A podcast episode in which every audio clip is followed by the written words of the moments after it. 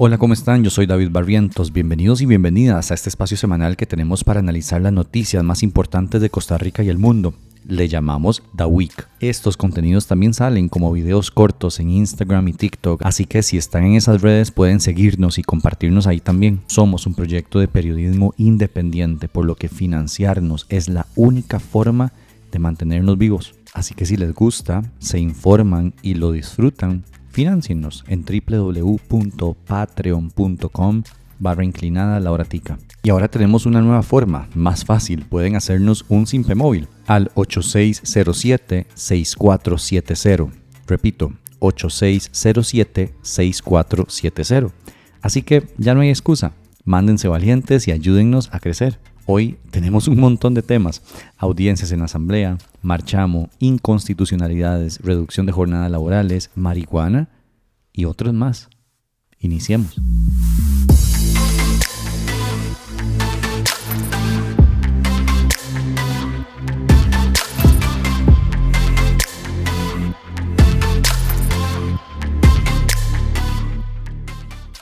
Esta semana el señor Remy Osman compareció ante la Asamblea Legislativa. Él es un señor que hizo trabajos de mano izquierda para la campaña de Rodrigo Chávez. ¿Quién lo contrata a usted para hacer trabajos de mano izquierda? La dirección de campaña, don Calixto Chávez en segunda ronda. Para quienes no saben, cuando se habla de trabajos de mano izquierda, se quiere decir trabajo sucio, trabajo de desprestigio, de ataques, de troles, de varas feas. Eso es la mano izquierda. Y a pesar de que Osman aceptó que la mano izquierda incluye todo eso, dijo que en la campaña de Chávez lo único que se hizo bajo ese criterio fue monitoreo. ¿Qué incluye entonces mano izquierda, según usted? Hacíamos monitoreo extenso y completo a las redes en segunda ronda. El señor, cuyo primer trabajo en campañas políticas fue en unas municipales con el partido de la ahora ministra de la presidencia, Natalia Díaz, tenía tres celulares y una tablet y pasó usando los dispositivos durante toda la comparecencia. Algo bastante curioso, como si alguien le estuviera diciendo qué decir. Pero bueno, estoy pensando mal. El señor también admitió que notó... Situaciones algo raras y anómalas dentro de la estructura interna de la campaña. Más concretamente, en el Departamento de Comunicación. Que estaba bajo el mando de Federico Cruz, el famoso Choreco, asesor y persona de confianza del presidente Chávez.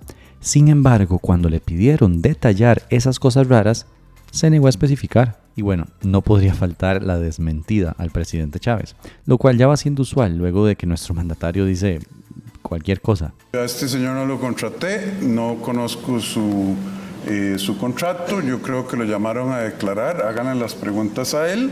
Eh, visitaba la casa, usted visitó en algún momento la casa personal del señor presidente en Monterán. Eh, del candidato no, del presidente menos, pero del presidente electo sí. De presidente electo sí estuvo en Sí, la es casa, correcto. Sí, en la estuvo. casa de él. Sí, estuvo. Me llamaron ahí A reuniones, a, a una reunión. Una vez o varias veces. Estuve dos días ahí. ¿Quién dice la verdad? ¿El presidente que se ha caracterizado por mentir sin reparo alguno o un compareciente que admite haber hecho trabajo sucio y está bajo juramento? No lo sabremos, pero yo tengo mis sospechas. Cierro con esta bombita pequeñita. Resulta que Osman confesó que él quería ser director de nada más y nada menos que la DIS, la Dirección de Inteligencia y Seguridad. El encargado de hacer campaña sucia para Chávez quería tener a cargo el Servicio de Inteligencia del Estado. Ate vos.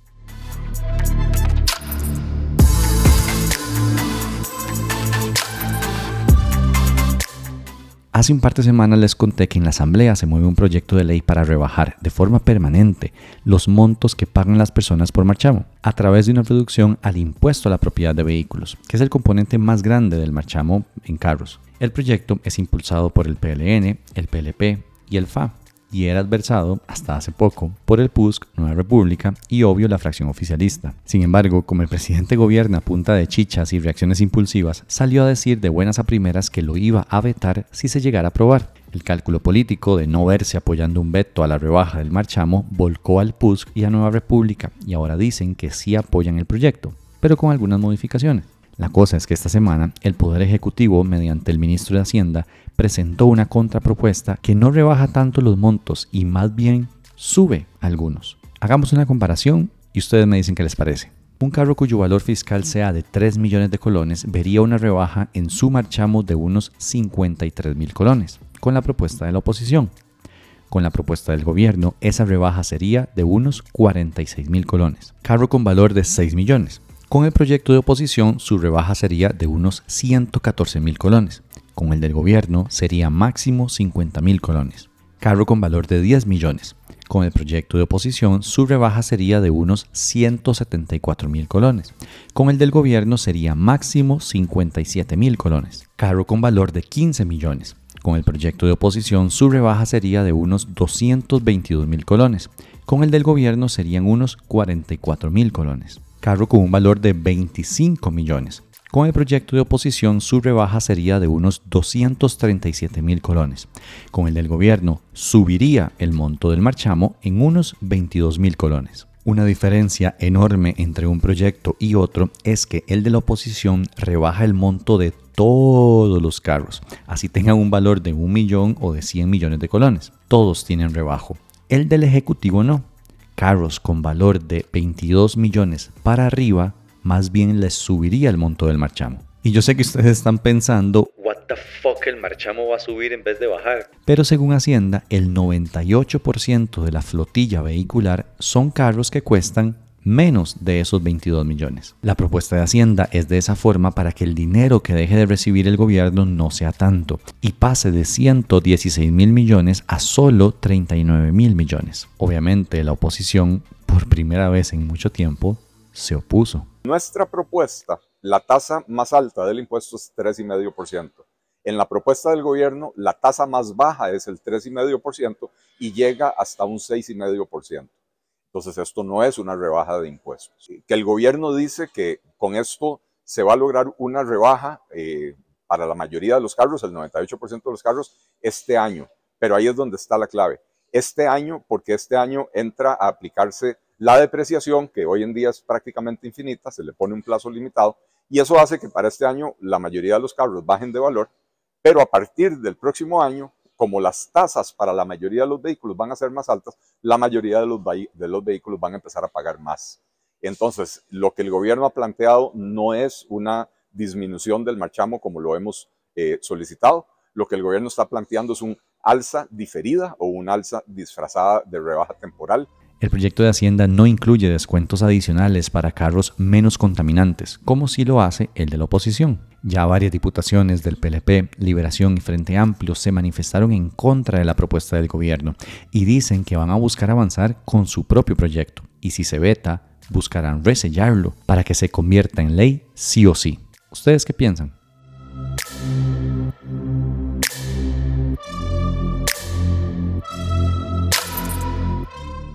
El Partido Frente Amplio presentó dos proyectos de ley esta semana que vendrán a alegrarle la vida a algunas personas. O tal vez no. Se trata de una reforma al Código de Trabajo para establecer jornadas semanales máximas de trabajo más bajas de las que tenemos ahorita. Actualmente, el máximo de horas que está permitido trabajar semanalmente es 48 en jornada diurna y 36 en jornada nocturna. ¿Pero qué viene a cambiar el proyecto? Sobre el tema hablamos con el diputado Ariel Robles.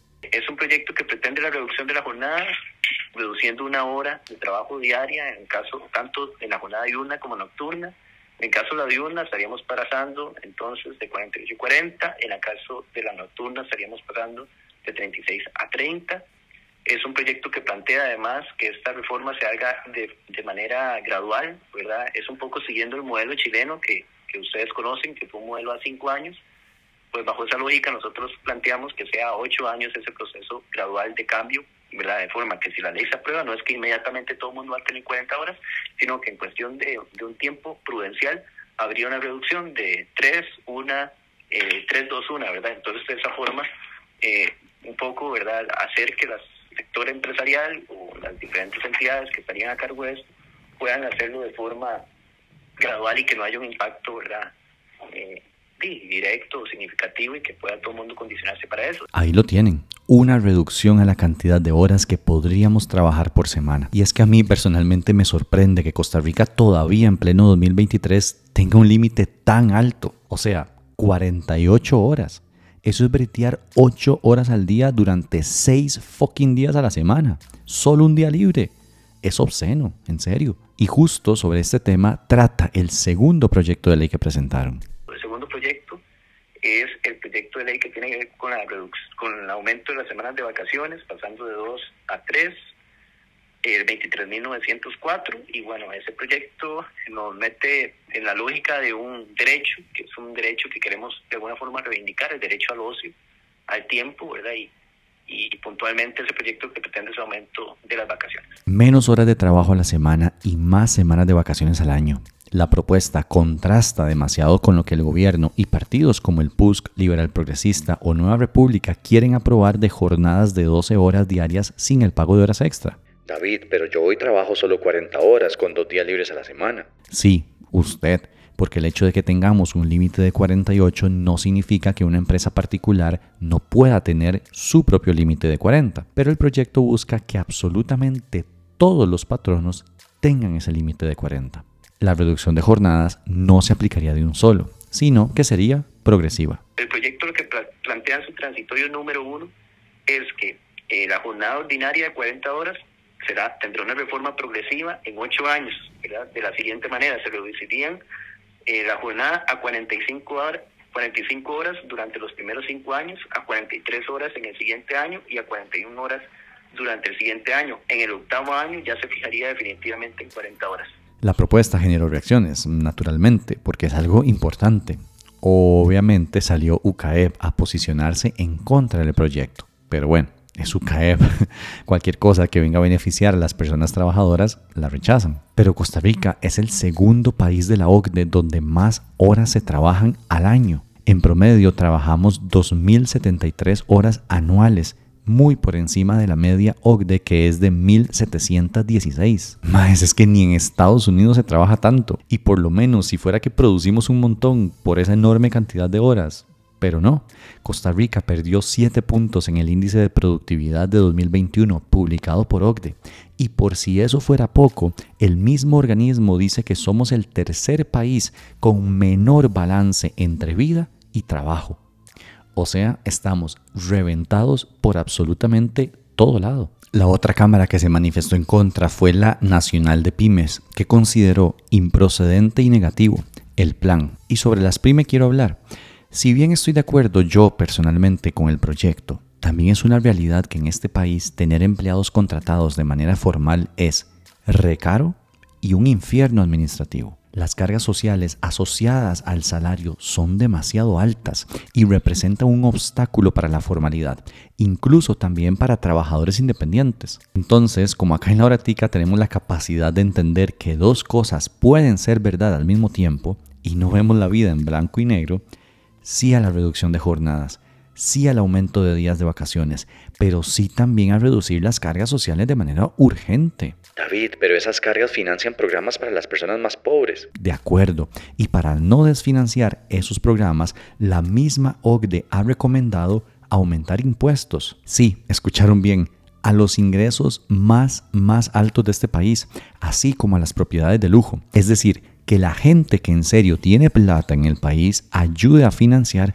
programas sociales para quitarle un poco el peso al salario de la gente y que las pequeñas y medianas empresas entonces puedan contratar más y de manera formal. El problema es que en Costa Rica a nadie le gusta ceder y para hacer cambios significativos tenemos que ceder. Las acciones deben ir de la mano, obligatoriamente. Si no, nos vamos a estancar y nos va a llevar puta. Termino con esto. El límite de 48 horas semanales tiene rango constitucional, o sea, está en nuestra constitución política. Sin embargo, el Frente Amplio no propone modificar la constitución, sino modificar el código de trabajo, donde está más detallado. ¿Presentaría esto un problema? ya que el código de trabajo nunca puede estar por encima de la Constitución. Hablamos con Marvin Carvajal, abogado especialista en asuntos de constitucionalidad. No contraviene los máximos previstos en la Constitución, sino que hace unas limitaciones mayores, unas protecciones mayores por vía de ley. Esto en principio puede ser válido y eh, creo que va a suscitar un debate muy interesante ante la sala constitucional, me parece ingenioso, porque eh, sin alterar la norma constitucional y sin tener que acudir a un procedimiento engorroso y complicado como el de reforma constitucional, podría estarse adaptando dentro del marco que permite la norma constitucional al no superar el límite máximo que es lo que la norma constitucional eh, prevé. Entonces, eh, bueno, pues la norma podría ser, eh, válida cuando la sala constitucional la deba analizar. Cierro acá. Yo no veo esta asamblea aprobando el proyecto de ley una asamblea que votó para ponernos a trabajar 12 horas al día sin el pago de horas extra y que claramente responde a intereses de grandes empresas. Simplemente no van a alcanzar los votos para aprobar algo como esto, pero en buena hora que se presente la iniciativa y que empecemos a hablar del tema, porque ya es hora, en serio, ya es hora que tengamos derecho al ocio, al tiempo libre, a los hijos, a emprender, a estudiar más, a salir con amigos, a pasear, a leer, a cocinar, a estar con nuestros gatos, a ir al gimnasio.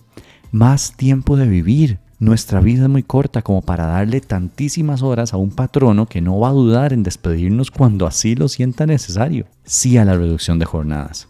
Y si usted no está de acuerdo, váyase para el... No, mentira. Cuénteme por qué, ya sea aquí en Spotify, porque se puede, o en Instagram, Twitter, TikTok, o haciéndonos un simple móvil, donde mejor le plazca. Pero cuénteme,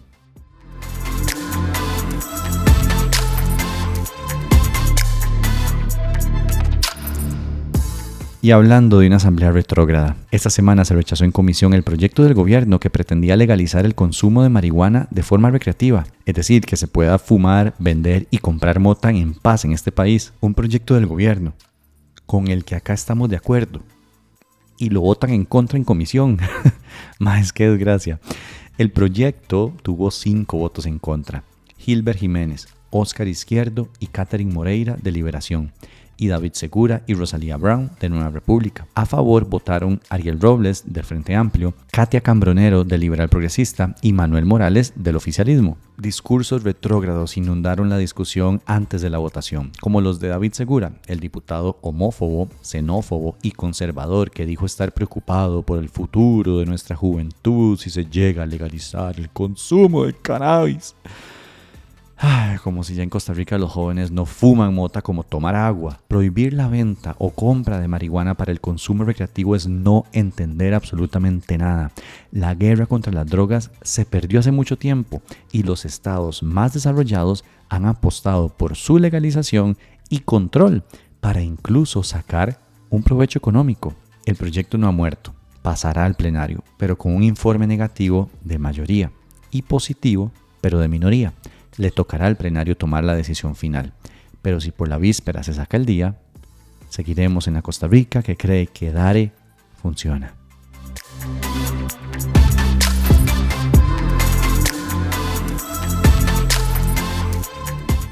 La Sala Constitucional declaró inconstitucional el decreto firmado por el presidente Chávez que prohibía a las personas refugiadas salir del país. Los magistrados consideraron que si bien es una atribución del Poder Ejecutivo trazar la política migratoria del Estado y definir las acciones para enfrentar la situación que vive el país en la actualidad por el incremento de solicitudes de refugio, el decreto firmado infringía lo dispuesto en los artículos 22 y 28 de la Constitución Política, 26, 27 y 28 de la Convención sobre el Estatuto de Refugiados y 22, incisos 2 y 3 de la Convención Americana sobre Derechos Humanos. O sea, tome para comer aquí y llevar. La sala falló de esa forma luego de que una persona presentara una acción de inconstitucionalidad porque Migración y Extranjería le dijo que si salía del país iba a perder los cinco años que tenía en su proceso de solicitud de refugio.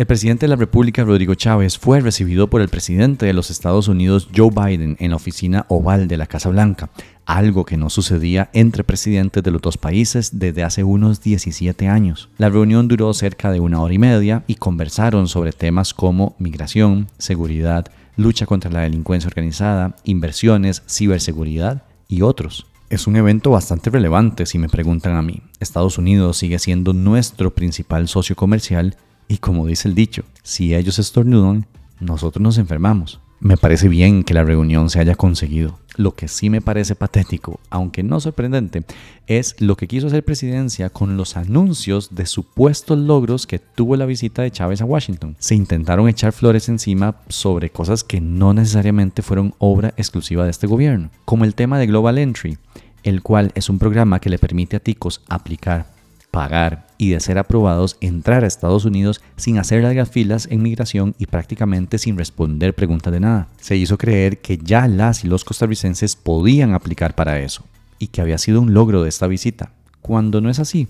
Lo que se hizo fue avanzar en las negociaciones, mismas que iniciaron desde el año 2015. Otra de las noticias anunciadas con bombos y platillos fue la inversión de 1.200 millones de dólares de Intel a sus operaciones en Costa Rica. La misma fue anunciada desde la Embajada de Costa Rica en Washington como otro de los logros de la gira. Sin embargo, cuando consultamos a Intel en nuestro país, la gerenta general nos dijo que es un presupuesto ya asignado que busca continuar actualizando la infraestructura y las habilidades técnicas y de ingeniería para mantener los más altos estándares en el desarrollo de productos de última generación que llegarán al mercado en los próximos años. Cuando hicimos la pregunta específica de si ese presupuesto se había definido antes o después de 2022, nos dijeron que no nos iban a dar esa información. No me lo tomen a mal, la noticia de que 1.200 millones están siendo invertidos por Intel en Costa Rica es maravillosa es sin duda alguna una muestra de que la empresa tecnológica confía en este país para seguir desarrollando sus operaciones.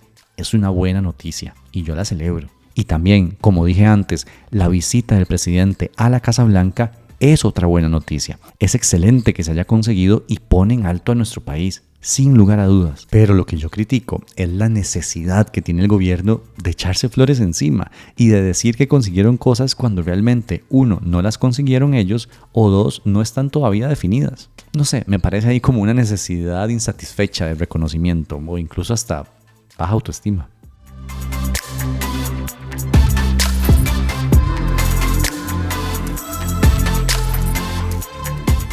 Les tengo una muy, muy mala noticia la educación en Costa Rica está peor de lo que pensábamos. El programa Estado de la Nación presentó esta semana el noveno informe del estado de la educación, el cual viene a reforzar que no solamente estamos en la peor crisis educativa de los últimos 40 años, sino que estamos peor. Nuestra educación atraviesa la peor crisis en mucho tiempo.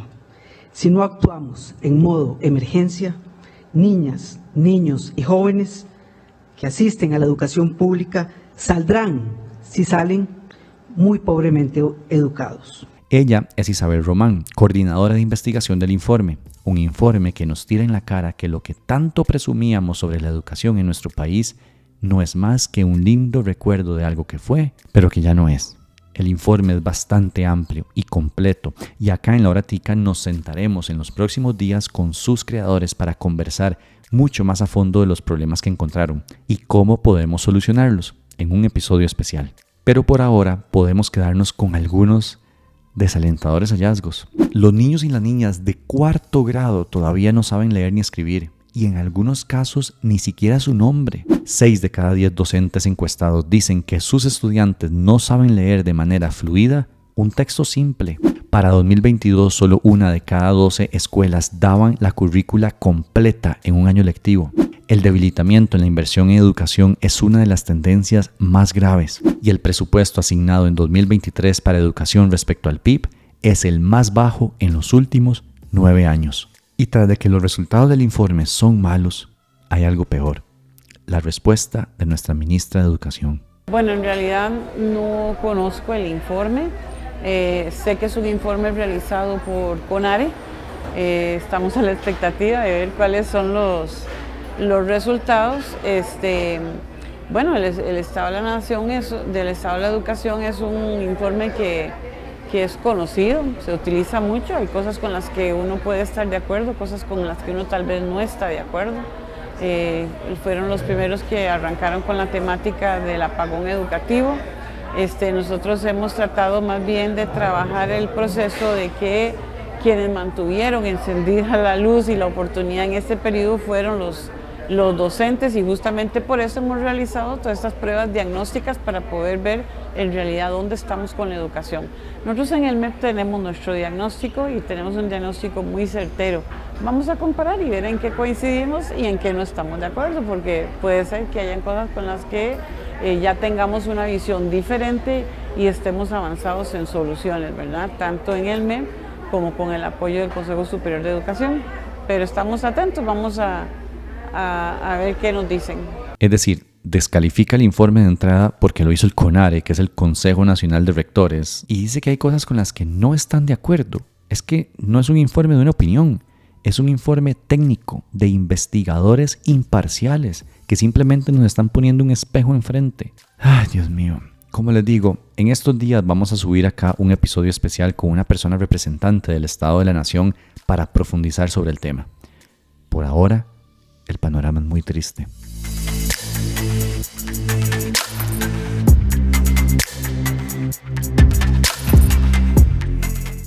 Esto fue un resumen de las cosas más importantes que sucedieron del 28 de agosto al 1 de septiembre en Costa Rica. Recuerden que esto es un proyecto de periodismo independiente que sobrevive gracias al financiamiento que ustedes nos pueden dar. Hay dos formas de financiarnos, a través de www.patreon.com slash lauratica y también por Simpe Móvil. Pueden hacernos un Simpe al 8607-6470. También nos sirve muchísimo que compartan todo nuestro contenido. Compartan este podcast, mándenlo por WhatsApp, compartan los videos de TikTok, compartan los videos de Instagram. Todo, todo eso ayuda. Nos escuchamos la próxima semana. Chao.